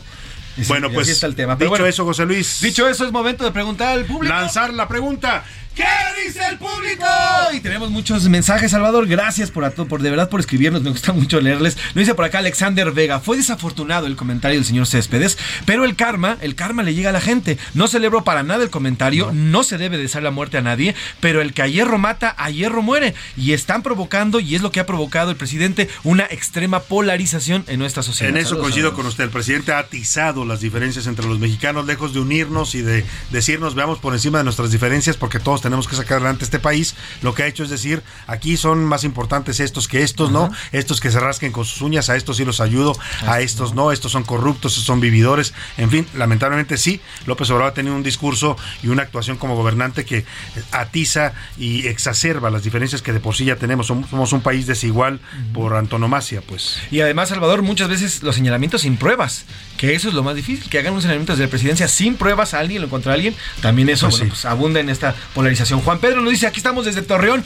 40 grados centígrados Ay. estamos subiendo. Ay, Dios Hasta Ánimo, aquí ánimo, Juan Pedro, ánimo. y dice, y el, el director técnico de la selección se refiere a la selección mexicana, no tiene la culpa de los malos manejos de los dueños y los directivos de los equipos. Y estuvo bien que la gente no fuera a ver un tercer lugar mediocre de la selección mexicana. Nadie debe gastar su dinero para ver a tan chafa. Mire, aquí está la prueba, Milka, de que si algo les duele a los directivos del fútbol mexicano, porque muchos de ellos son millonarios, ¿no? Y tienen mucho dinero, pero les duele cuando les tocas el bolsillo. Ah, sí, ¿No? pero por supuesto. Yo creo que a cualquiera. Fí- Fíjate, el fin de Cualquiera, semana. claro. Eh, El fin de semana estaba platicando con alguien, un gringo, y él me decía, es que ¿qué pasa con la selección de México? Y yo, ay, ¿qué pasa? Lo que decía José Luis ya mencionó muy bien. O sea, los jugadores están sobrepagados. Sí. No se les exige. A los directores técnicos tampoco. Entonces, realmente dan malos resultados y siguen recibiendo dinero. Sí, y siguen ganando muy bien, ¿no? Cobran contratos millonarios, jugadores y técnicos, y los resultados simplemente no llegan. Y la afición que es tan noble, somos tan nobles los mexicanos, nos parecemos un poco en el fútbol a como somos con nuestros gobiernos, ¿no? O sea, nos pisotean, nos, nos, nos gobiernan mal, nos maltratan, pero ahí estamos, nos ¿no? cobran. A- adoramos al presidente, o sea, bueno, en fin, así somos también con la selección. Jacob Ayala nos dice, ¿y cuándo van a renunciar las fichas de la oposición? Pues se la pasan dando entrevistas y hasta dicen que estarán en su gabinete. Eso sí, desde sus cargos públicos. Pues sí. Nos dicen, pero el tema es también, que no también hay. deben renunciar, tiene toda la razón. ¿eh? También muchos de ellos, no todos, pero muchos de ellos ocupan cargos públicos a los que ya deberán de haber renunciado para no utilizar recursos públicos. Nos dice la señora Irma Reyes desde Monterrey. Buenas tardes, señor Salvador. Desearle la muerte a alguien no creo que sea lo correcto en ningún aspecto. Sin embargo, tendríamos que vivir y entender lo que vivió Francisco Céspedes cuando fue Sí. cubano. Claro. Para un para un poco medio comprender me el gusta. sentimiento de arrebato que no creo que haya sido simplemente por ofender. Él vivió algo en, en especial. Saludos. me a todos gusta, del me gusta programa. lo que dice su comentario porque efectivamente a veces nos cuesta trabajo entender al otro, pero si nos ponemos en sus zapatos y tratamos de ver la vida como él, con desde la perspectiva que él está viendo, eh, eh, podemos entender un poco el comentario. Yo igual coincido, no, no le deseo la muerte a nadie, ¿eh? ni a nadie, por más mal que me caiga alguien, y menos a un político, pues, porque pues, los políticos van y vienen, esos están Sí, sí, sí. por seis años y se van, ¿eh? López Obrador se va el año que entra y a ver quién se acuerda de él después. Cuando llegue la otra, la- eh, quien llegue a la presidencia, sea de Morena o sea de otro partido, la situación va a cambiar. Nos dicen por acá, saludos Salvador, eh, me encanta tu programa. Sobre el tema de la selección mexicana, la verdad es que es culpa nuestra por seguir apoyando un equipo tan chafa, un equipo que solamente nos quita dinero, que además sus playeras son carísimas, más de dos mil pesos. Yo- la gente lo sigue La comprando. última vez que compré una para mi hijo que me la pidió, 2.500. Sí, Carísimo, justamente lo que nos dice la señora Fabiola. Y por si fuera poco, solamente nos dan puras inch, inch tristeza, dice la señora Fabiola. Inch tristeza, señora Fabiola. Y además, todavía cobran Oye, como si de veras jugaran. tristezas y coraje, ¿no? Porque da rabia ver que Estados Unidos nos humilla de esa manera en la cancha cuando este, supuestamente éramos mucho mejor equipo de fútbol que ellos, ¿no? Exactamente. Sí, pero- supuestamente, digo. Pero un poco lo que decimos, seguimos apoyando, seguimos yendo, Sí, seguimos ese es el seguimos tema. comprando. Cuando la gente también como afición madura y diga, juegas mal, no voy al estadio, otra cosa va a ser. Sí, además les cae justamente ya a unos años del Mundial que va a ser aquí en México, ¿eh? Exacto. Entonces tienen que poner sus barbas a remojar. Sin porque, duda. Pero bueno, Elena Cepeda nos dice, Salvador, para entender al señor Francisco Céspedes, debemos entender cómo sufrió él y su familia, y al haber dejado a su familia. Además hay que también entender cómo es que van llegando a nuestro país y lo que sufrieron en ese trayecto. Saludos, Salvador. Muchos saludos para usted, sin duda. ¿eh? Conozco muchos amigos cubanos exiliados, transterrados, se dicen algunos de ellos, que bueno, pues sí, dejaron atrás un país que quieren, que aman porque es su patria, pero que les duele también mucho porque no les dio las oportunidades que necesitaban. En Twitter, ¿qué dice Milka Ramírez, el nuestra comunidad tuitera? En Twitter sobre el tema precisamente de Francisco Céspedes, el 16% dice que estos dichos están mal, que deben de, de respetar al presidente y el 84% dice que está bien, que simplemente se expresó. Sobre el tema de las corcholatas y que ya iniciaron el recorrido por el país, ¿qué ven? eh, bueno, ¿Cómo ¿qué ven están viendo este público? proceso, no? Exacto, ¿Cómo, ¿Qué es lo que viene? El 32% dice que ven un pleito entre Ebrard y Sheinbaum. Ujú. El 10% que el triunfo de Adán Augusto Ah, y el ¿Sí lo ven también a Dan Augusto? Sí, el bueno, el 10%. 10%, no muchos, pero, pero tiene ahí su pero lo ven, claro. Y el 58% dice que de plano ven un ejercicio ilegal. Y sobre precisamente el tema de Diego Coca y la selección mexicana, dicen que el 1% creen que el verdadero problema de la selección son los directores técnicos, solo el 1%. El 73, 76% que es tema de los directivos y los dueños y el 23% dice que solamente son malos. Son malos, Son somos malos malos para fútbol, ¿no? Habrá que, re- habría Ya. que Vámonos al box mejor. ¿Qué más mensajitos, José Al Luis, box, tienes? al tiro de arco, a la Oye, natación. de- tantos, a los clavados, los clavados, ¿no? natación, Al- la que quiera, hay para aventar para arriba, Salvador. Ahí tenemos orgullos nacionales. Exactamente. Si Taekwondo. fútbol- taekwondo. Si el fútbol ya no nos Si funciona, apoyáramos todos esos deportes como apoyan al fútbol, otra cosa sería este Imagínense, imagínense a alguien, las chicas de natación, que ganan la mitad de lo que claro. sirve Francisco Guillermo Ochoa en la portería, que ganan la mitad nada más. No, bueno. bueno, si apenas que tienen que vender calzones, dijo Ana Gabriela. Guevara, para poder ir a competir. Nos dice por acá Salvador, buenas tardes, tienes toda la razón. El hecho de dar, que de sobreinformar sobre lo que están haciendo estas personas de Morena, se refiere a las corcholatas, solamente es darle juego a todo lo que está haciendo el presidente López Obrador. Ellos ya están en campaña y es increíble Están cómo lo están haciendo, mientras todos los demás siguen en la baja. Sí, vamos a ser cuidadosos con el manejo. Sí le vamos a reportar porque finalmente pues es, es noticia, pero trataremos de no hacer propaganda, ¿no? Como sí están haciendo muchos medios. Hay medios de los afines a López Obrador que, bueno, hacen eh, así una cobertura exagerada, ¿no? Parece que están hablando del, ya ya de la elección presidencial. Ya la campaña, como si de ya estuvimos en la campaña. Salvador, buenas tardes, saludos sobre la selección mexicana, no es más que un reflejo de nuestra sociedad. Mal llevados, con dinero que no sabemos dónde está y quién se lo está ganando, con personas que además están eh, representándonos de una peor manera. Y aquí seguimos todos, como siempre, viéndolos, nomás milando como el chinito. Saludos, Salvador. Nos Saludos también para acá. usted. Muchas gracias por su comentario. Eh, Nos dicen por acá, saludos Salvador, lo de Morena de verdad que es increíble, es una campaña. ¿Y el INE, apá? Nos pregunta el señor Rodrigo INE? González. Pues, ¿Y el INE dónde está? Nada, ¿Dónde está castigando? pues Saludos. la señora Salvador. Tadei está como volteando para otro lado, ¿no? Está observando el panorama, el paisaje, pero no quiere ver lo que está pasando y que le compete efectivamente al INE. Nos dice por acá, saludos Salvador. El hecho de que ya sea mexicano, se refiere a Francisco Céspedes, no le da derecho a él ni a nadie, a ninguno de nosotros desearle la muerte A nadie, a nadie. Nosotros como seres humanos debemos de hacer eso, procurar la vida. Hay muchas formas de criticar, no deseando la muerte, nos dice por acá la señora. La crítica, Rocío. yo, mire, pues yo, ¿qué le digo? Vivo de eso, ¿no? De criticar a los políticos, a todos, ¿eh? A todos por igual. Pero, pues una cosa es eso y otra cosa es andar deseándole a alguien que se muera, ¿no? Eso ya es, es pasar un cierto nivel o un nivel muy delicado. Nos dice por acá, se ve muy mal que el señor Francisco, lo dice la señora Liz, se ve muy mal que el señor Francisco Céspedes le esté deseando la muerte a alguien, pero creo que aquí la esposa del presidente asumió que hablaba de su marido, siendo que Céspedes hablaba de dos presidentes igual y le deseaba la muerte al dictador. Pues sí, pero sí se entiende en, Sí, en la sí se redacción, que, o sea, en, la- en el fraseo que él utiliza. Vamos a poner el audio para que la gente escuche lo que dijo Francisco Céspedes. Se entiende más o menos, se entiende claro que él dice que le molestó que viniera Díaz Canel y que le dieran es- ese trato como si fuera el presidente más importante. Y luego dice, por eso me cae mal este tipo y ojalá se muera. Mm, Yo lo que entiendo, usted me, me dirá si entiende algo distinto, es que sí se refiere a quien invitó a Díaz Canel y quien invitó a Díaz Canel a México y lo trató así, pues fue el presidente de México, Andrés Manuel López Obrador. Si, si tú puedes invitar a cualquier presidente, pero no a verlo como el máximo. Porque entonces por eso me cae muy mal ese, ese tipo. Y ahora que se muera. Y luego, y luego tan, tan, tan sabe que lo que dijo, porque hay gente que está cerca escuchándolo en un- en una entrevista que le hacen banquetera, y él dice, bueno, bueno, muchos quieren mucho al presidente, no me meto con eso, pero, pero pues sí, es lo que yo pienso, ¿no? Eh, bueno, en fin, hablé como cubano, chicos, oye, ¿por qué me pasa? a mí? bueno, vamos a, a- a escuchar esta nota que preparamos sobre la otra cara del festejo de la paternidad. Milka, hablábamos de eh, lo bonito de ayer, festejar a los papás, los que los tienen, ¿no? Hay muchos que ya incluso murieron, yo, mi padre está allá arriba y lo recordé con mucho cariño, pero ¿qué pasa con los padres? Que no regresaron nunca a casa, Milka. No, no, no los que fueron por cigarros y ya no volvieron, ¿no? Sí, Que no, esos, los que- que los esos ya sabemos que son padres. y- bueno, esos ni les llamo padres porque son que abandonan a sus hijos, son, son deleznables, pues. Pero estos un día salieron a trabajar, un día salieron a, un, a caminar a la calle y no volvieron. Son los padres desaparecidos en México y se cuentan en más de 30 mil. Ayer 30 mil familias en México, en lugar de celebrar, lloraron y lamentaron la ausencia de su padre desaparecido. Escuchamos esto que nos preparó Iván Márquez.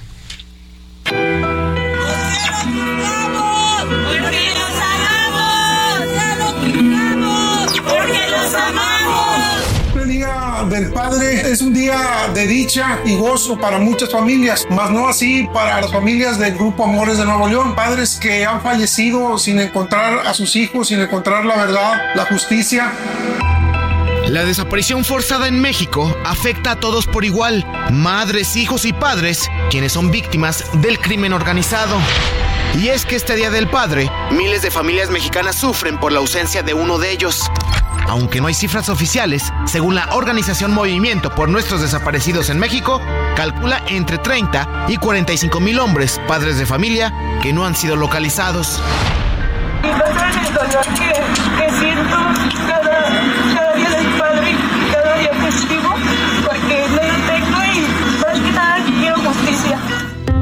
Es el caso de Felipe de Jesús Pérez, un papá que ya no se supo nada de él desde el 19 de marzo de 2013 en Reynosa, Tamaulipas. Su hijo y familiares lo buscan incansablemente. Hola, mi nombre es José Ángel Pérez González. Yo tengo 12 años y mi papá cuando desapareció yo tenía dos años y medio. Me hace sentirme muy triste y pues desesperado de encontrarlo. Es por esta razón que en la Ciudad de México construyeron un memorial con fotografías de los no localizados, con pancartas y consignas al pie de la estela de luz. Recordaron lo que es ver una silla vacía a cada festejo del Día del Padre. Ya no tengo miedo y como sigo diciendo, papá, escucha, tu hijo está en la lucha. Papá, escucha, tu hijo está en la lucha. Pero eso no es todo. También hay papás quienes se unieron a las brigadas de búsqueda y reclaman cada minuto, hora y día por encontrar a sus seres queridos. ¿Qué tal? Buenas tardes. Mi nombre es Miguel Ángel. Soy padre de Johan Gael Cartona de la Cruz. Mi hijo desapareció un domingo 4 de octubre del año 2015 en un ejido de La Esmeralda, en el municipio de Galeana, Nuevo León. Quisiera pedirles a todos, si están viendo este video, que me ayuden a compartir la foto de mi hijo para su pronta localización, ya que hasta la fecha han pasado 7 años y no sabemos nada de él. Así, las desapariciones que son el pan de cada día en nuestro país. Ahí está esta, esta otra cara del festejo del Día del Padre. Mandamos un abrazo a todas las familias que no saben dónde está su padre, que salió un día de casa a trabajar, a cumplir con sus labores y lamentablemente nunca regresó porque lo desapareció pues el crimen organizado, que es el que más desaparece gente en México, también a veces algunas autoridades. Vamos a tomar la llamada rápidamente de Mauricio Rugerio porque nos tiene ya ganadores de los padres que se van a hacer el cambio de look a Staff M, cortesía por supuesto de nuestro colaborador Mauricio Rugerio. ¿Cómo estás, querido Mauricio? Mi querido Salvador, muy buenas tardes, muy contento con, con la participación de los papás y bueno, efectivamente ya tenemos a los ganadores. Oye, El qué bonitas, qué, qué bonitas fotos, primero hay que decir, ¿no? Les agradecemos a todos los que mandaron, llegaron muchas fotos, pero pues lamentablemente solamente hay tres lugares. Mauricio, ¿cuál es el primero? El primero es Juan Arturo Velasco. Juan Arturo Velasco, muy bien. A ver, nuestro operador se le, se le frenaron los dedos, espérate que ya- ya. A ver, el segundo, el segundo. El segundo, José Carlos Bolaños. José Carlos Bolaños, felicidades. ¿Y el tercero? Víctor Manuel Bonilla. Víctor Manuel Bonilla. Oye, Mauricio, yo vi muchas fotos bonitos. ¿Darías un cuarto? Eso, Salvador. Venga. Eso quería decirte. Échate el Para la cuarto. participación de, de todos los papás, vamos a regalar un cuarto con mucho gusto, Salvador. Venga, ¿quién es? Es el señor José García. Ahí están los cuatro ganadores. Muchas gracias, Mauricio, por tu generosidad. Hablamos más adelante para darles la dinámica, ¿te parece? Con todo gusto. Muchas gracias. Vámonos a la pausa. abrazo. Heraldo Radio, la H se lee, se comparte, se ve y ahora también se escucha.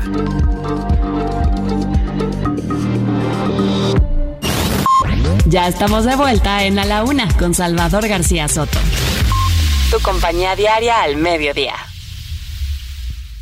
Toma un minuto y piensa en tu momento favorito. El nacimiento de tu primer hijo o su primer cumpleaños. Ahora piensa en las empresas y en los empleos que hay detrás. El de Ana que trabaja en la empresa donde hacen los biberones. El de Carlos que hace los pasteles. O Empresarios y colaboradores trabajamos para que a todos nos vaya mejor. CIRT, Radio y Televisión Mexicanas. Voz de las empresas. Consejo de la Comunicación.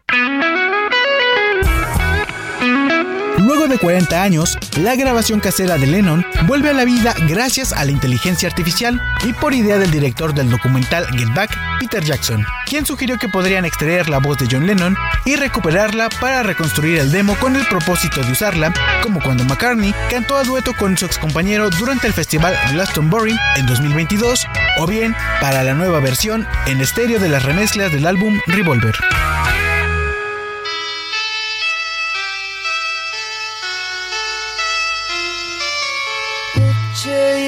Yourself in a boat on a river with tangerine trees and marmalade skies. Somebody calls you, you answer quite slowly. A girl with kaleidoscope eyes.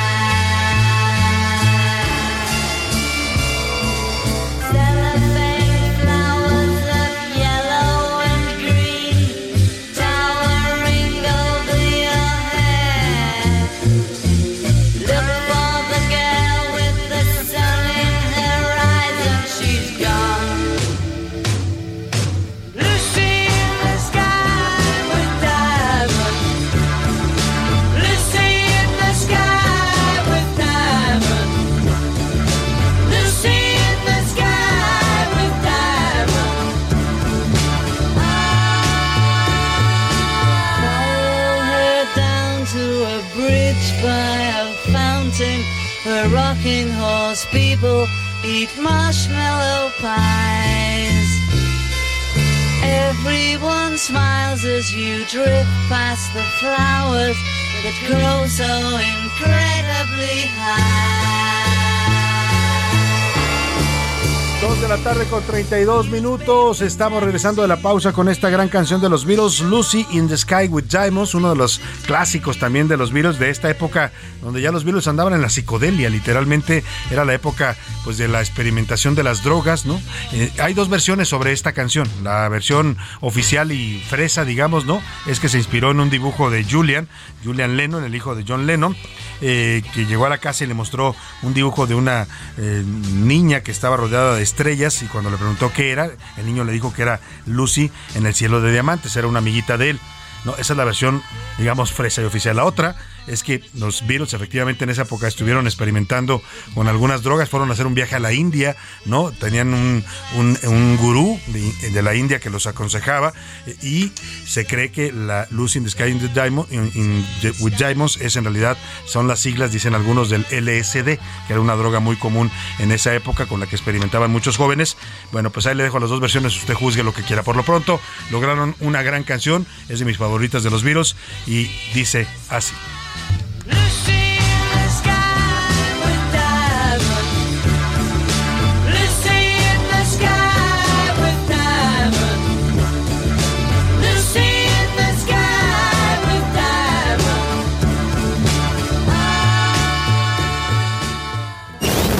La una, con Salvador García Soto. El ojo público. En A la Una tenemos la visión de los temas que te interesan en voz de personajes de la academia, la política y la sociedad. Hoy escuchamos a Javier Oliva Posada en Poder Nacional. El ojo público. ¿Qué tal, Salvador? Buena tarde. Saludos al, al equipo de A la Una y en Heraldo Radio. Y que todas y todos tengamos un, un buen inicio de semana. Soy Javier Oliva Posada. Y pues, eh, gracias, Salvador, nuevamente por este espacio. Y lamentablemente, preparando mi, mi intervención para eh, tu noticiero, eh, tuve que cambiar de tema debido a dos notas que han empezado a circular muy lamentables. Ambas tienen que ver con las Fuerzas Armadas en las inmediaciones de Tierra Caliente en el estado de, de Michoacán. Nos hemos enterado muy lamentablemente de que una mina eh, eh, fue explotada por el peso de un eh, transporte militar que llevaba personal. Se hablan de varios de ellos heridos de gravedad, incluso algunos con amputaciones de, los, eh, de las piernas. Y por el otro lado también nos hemos enterado de que ayer se incendió la subestación eléctrica en el conflictivo municipio de Huetamo, también en la zona de Tierra Caliente, Michoacán. Esto a todas luces, eh, Salvador, eh, estimadas y estimados radioescuchas, pues evidentemente nos coloca, por si hacía falta confirmarlo, en una ruta de peligrosidad en donde elementos de las Fuerzas Armadas, eh, exponiendo la vida todos los días y su patrimonio de su salud y desde luego la continuidad de su carrera y el bienestar de sus familias y resultan ser atacados de manera cobarde, eh, inhumana por parte de los criminales. Y estas notas, Salvador, pues lamentablemente nos obligan a, darnos cuenta de que hay algo más que un proceso electoral en curso y que la problemática de nuestro país está muy lejos de ser anulada por más difusión que se le dé a, a encuestas y a procesos político-electorales muy adelantados de acuerdo a la ley y que pues evidentemente en poco o en nada ayudan o contribuyen a estabilizar o al menos tratar de recuperar la paz pública en varias partes de, nuestro país. Lamento mucho eh, estos dos acontecimientos y que afectan gravemente a uno de los estados más importantes de la República y una de sus regiones más productivas como es Tierra Caliente. Muchas gracias Salvador, que tengamos una buena, buena semana, no obstante este inicio tan dramático como el que he comentado. Hasta la próxima. A la una, con Salvador García Soto. Dos de la tarde con 37 minutos. Seguimos con más aquí en A la Una y escuchábamos atentamente al doctor Javier Oliva, que le mandamos un abrazo. Eh, bueno, pues eh, hablando de estas tragedias que han afectado a las Fuerzas Armadas, lamentablemente el ejército en las labores de seguridad pública, el, el presidente López Obrador llegó diciendo al poder, a la presidencia, que los ibas a regresar a los cuarteles porque no estaban hechos para combatir la inseguridad. Lamentablemente, pues después cambió y no solo los mantuvo, sino que ahora pues los tiene eh, expuestos a este tipo de tragedias como las que nos comentaba Javier Oliva, que desgastan también y afectan la imagen del ejército. Y hablando de otros temas, eh, en Veracruz están pasando cosas raras. El gobernador Cuitlavo García, que es un académico, eh, salió de la Universidad Veracruzana con cartas credenciales de académico, por eso lo invitó el presidente López Obrador como candidato al gobierno de Morena, ganó la elección en un Veracruz harto de la corrupción del PRI y del PAN, ¿no? Entre, entre Fidel Herrera, Javier Duarte y luego Miguel Ángel Yunes, la gente quedó, perdóname la expresión, pero hasta la moderno de la corrupción y del PRIAN y bueno, pues votaron por el cambio y votaron por Morena. Lamentablemente el cambio les ha salido, no sé si igual o peor, ¿no? A pesar de que el presidente defiende mucho a Cuitlava García, una de las cosas que más le cuestionan al gobernador no solo es que el Estado lo tiene hecho un desastre en materia de seguridad, la violencia está desbordada desde hace años en Veracruz, sino que además se volvió un gobernador autoritario. Hizo una ley en la que tipificaba un delito que la Corte se lo echó para atrás porque era inconstitucional, el delito de ultrajes a la autoridad.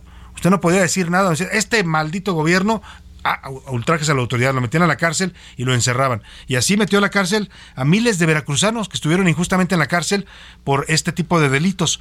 Bueno, hace unos eh, días le reportábamos este caso contra una jueza que el gobierno de Veracruz acusó, dicen ellos, por eh, mala administración de la justicia y por favorecer a un presunto asesino, es lo que ellos argumentan. La vinieron a detener a la Ciudad de México, la detuvieron en un hotel algo rarísimo lo que hicieron, mandaron a la Guardia Nacional, la Fiscalía de Justicia de la Ciudad de México, como si la jueza fuera la peor delincuente del mundo. No persiguen así a los narcos, no persiguen a los violadores de niños, no persiguen a los que agreden a mujeres, a los feminicidas, pero a ah, la jueza quién sabe qué, qué, hizo la jueza que molestó tanto al gobernador y la mandó detener hasta la Ciudad de México. Le platico esto porque el caso del que vamos a hablar ahora, pues habla de una periodista veracruzana, Premio Nacional de Periodismo, Claudia Guerrero, una columnista influyente en ese estado por las críticas que hace a los políticos locales. Pues nada, que ahora también ya se declaró perseguida por el gobierno de Cuitlagua García. Según la periodista, fue citada la semana pasada por la Fiscalía Estatal por falsas imputaciones o presuntas investigaciones del año 2022 por sus ingresos y cuentas. La periodista se ha caracterizado por ser una crítica del gobierno de Cuitláhuac en su sitio claudiaguerrero.mx y está pidiendo apoyo a la comunidad periodística ante esta persecución de que es objeto. Mil Ramírez nos preparó esta nota.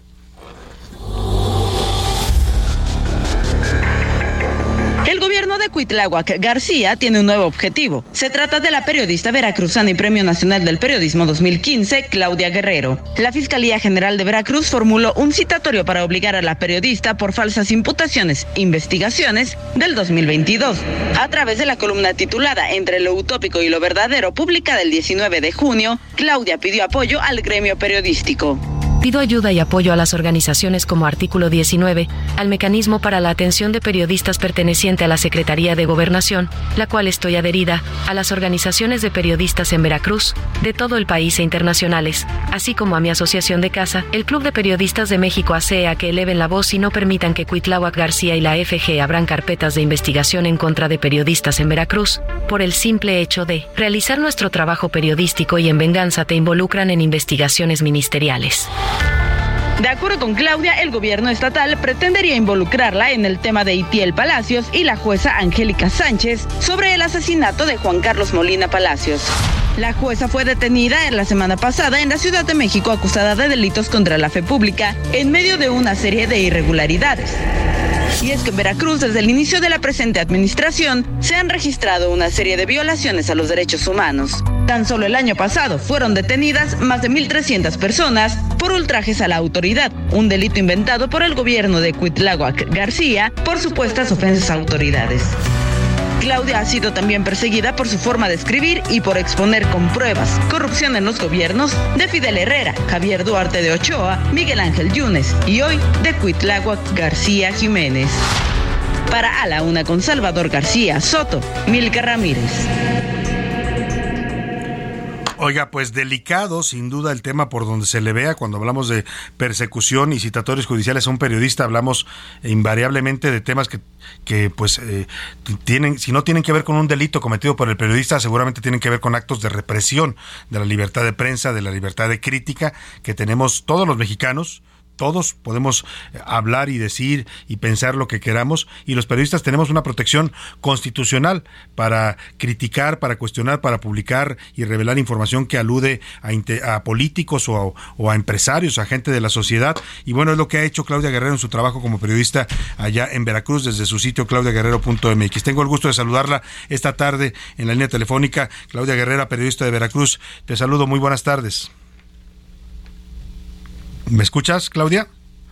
A ver, algo pasó con la comunicación. Vamos a, reconectarla porque parece ya estaba esperándome en la línea. Vamos a en un momento a conversar con ella para preguntarle exactamente qué es lo que le está, por qué la está citando la Fiscalía de Justicia de Veracruz, bajo qué argumentos y qué hay detrás de esto que parece claramente una persecución, eh, pues eh, judicial en contra de una periodista. Claudia, te saludo con gusto. Muy buenas tardes.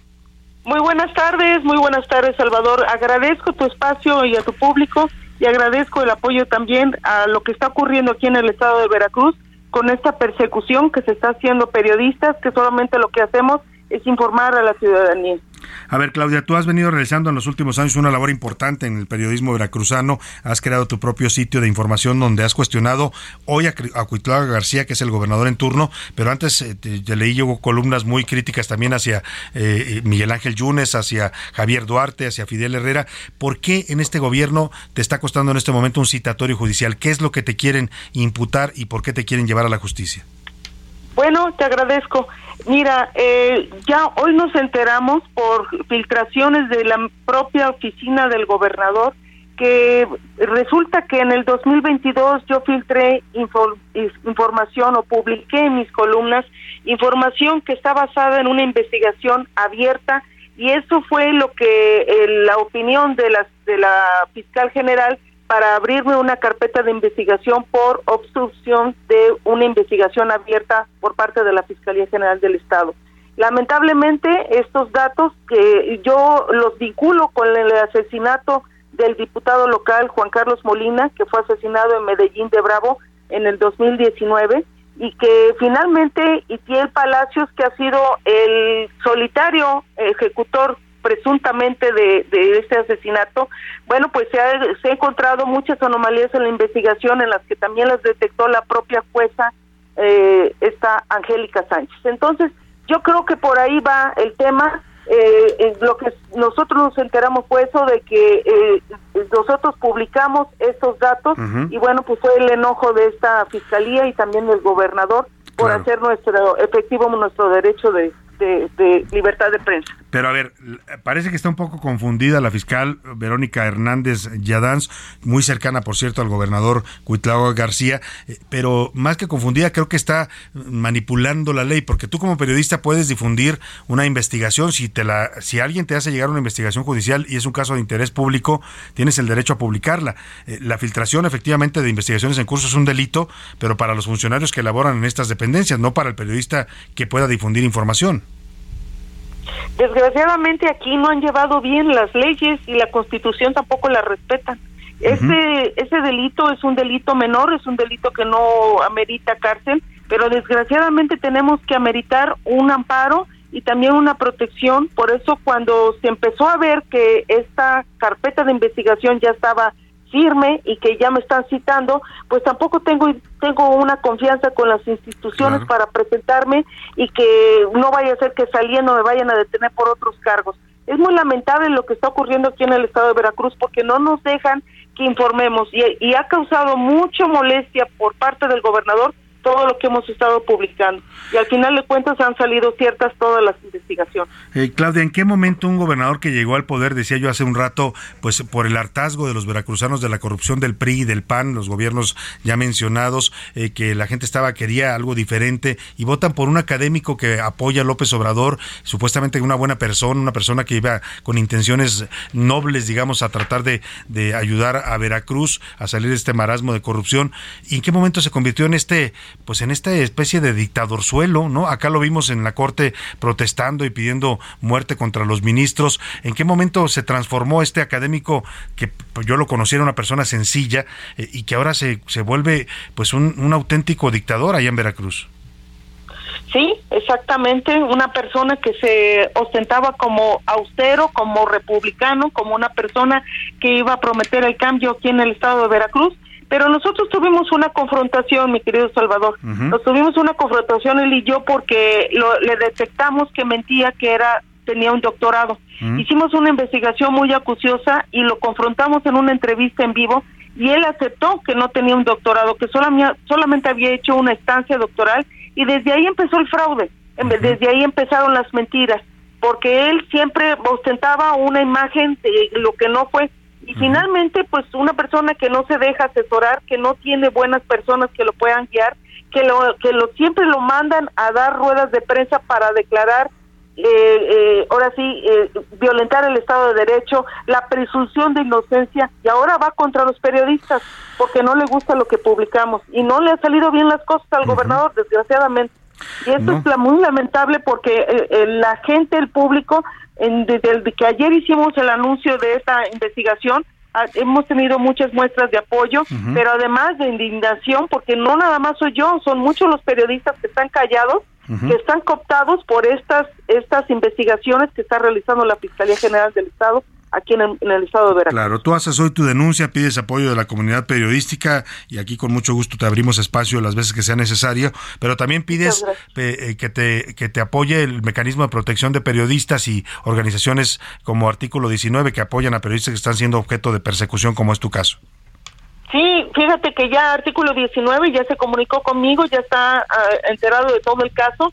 El Club de Periodistas de México AC también en el ámbito nacional, como Ujú. Premio Nacional de Periodismo, también ya hicieron una crítica y una exigencia de que se pare esta persecución y además otras organizaciones aquí en el estado, quien agradezco mucho que de veras se han eh, pues puesto a mis órdenes para lo que se me ofrezca y es pues es lamentable lamentable que tengamos que estar buscando y tocando la puerta con gente que, que, este que nos pueda ayudar desde el ámbito nacional hasta el ámbito estatal para que podamos este, seguir ejerciendo nuestra actividad periodística. Sin duda alguna, tenemos ese derecho, es nuestro trabajo, es nuestro deber también como periodistas hacer este tipo de denuncias, aunque le sean incómodas a los poderosos. Y me parece que en ese sentido tú tienes todo el respaldo de, de este espacio y por supuesto de la gente allá en Veracruz, que espero que también defienda tu labor periodística, porque al final, pues nosotros no hablamos de, por cuenta propia, hablamos para informar a la gente y para eh, darle eh, elementos para que tenga siempre un punto de vista y una opinión de quienes nos gobiernan. Te agradezco mucho, Claudia,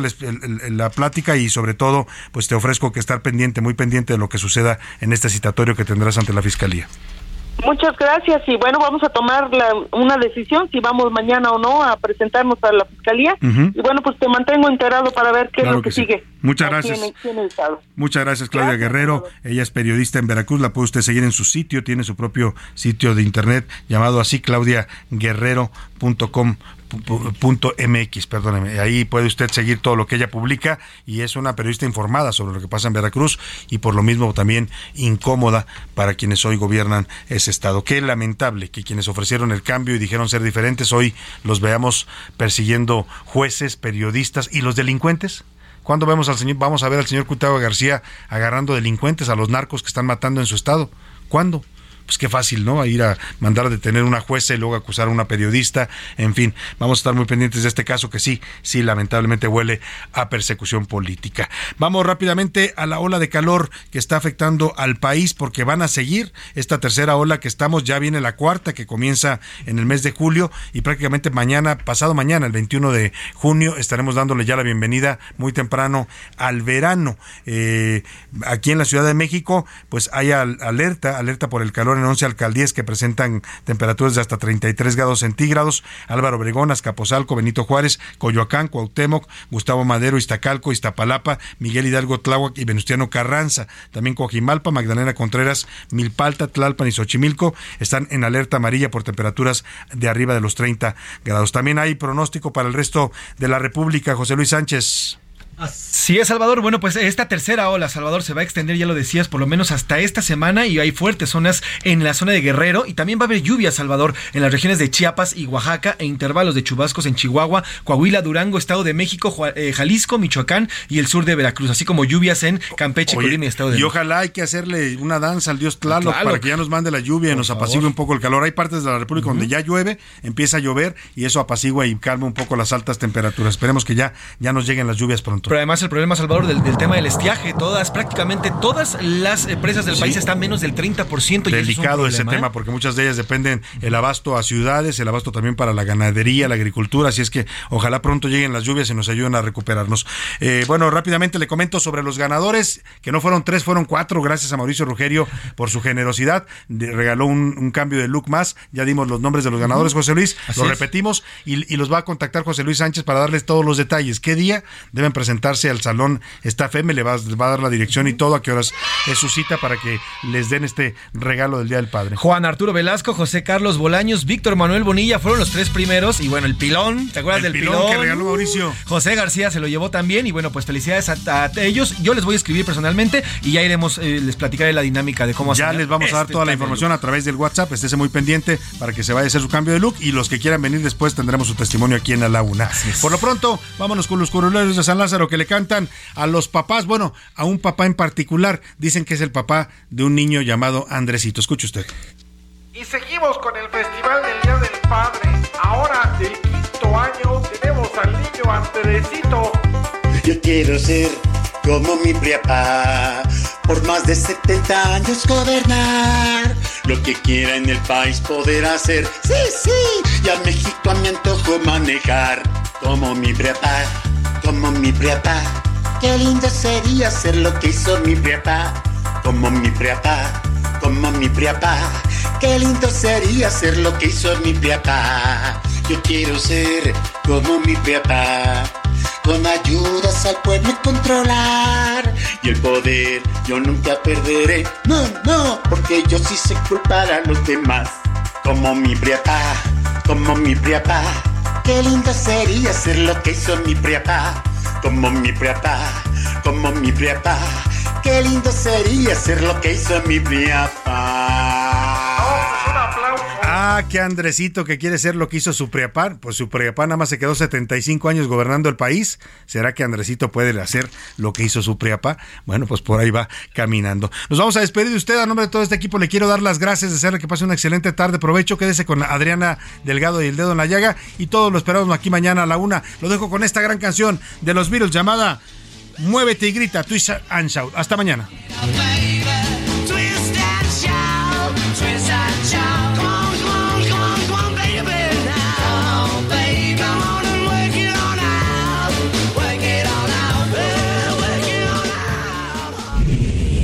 Por hoy termina A la Una con Salvador García Soto. El espacio que te escucha, acompaña e informa.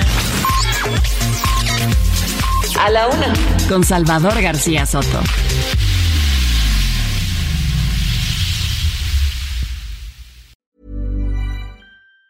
Even on a budget, quality is non-negotiable. That's why Quince is the place to score high-end essentials at 50 to 80% less than similar brands. Get your hands on buttery soft cashmere sweaters from just 60 bucks, Italian leather jackets, and so much more.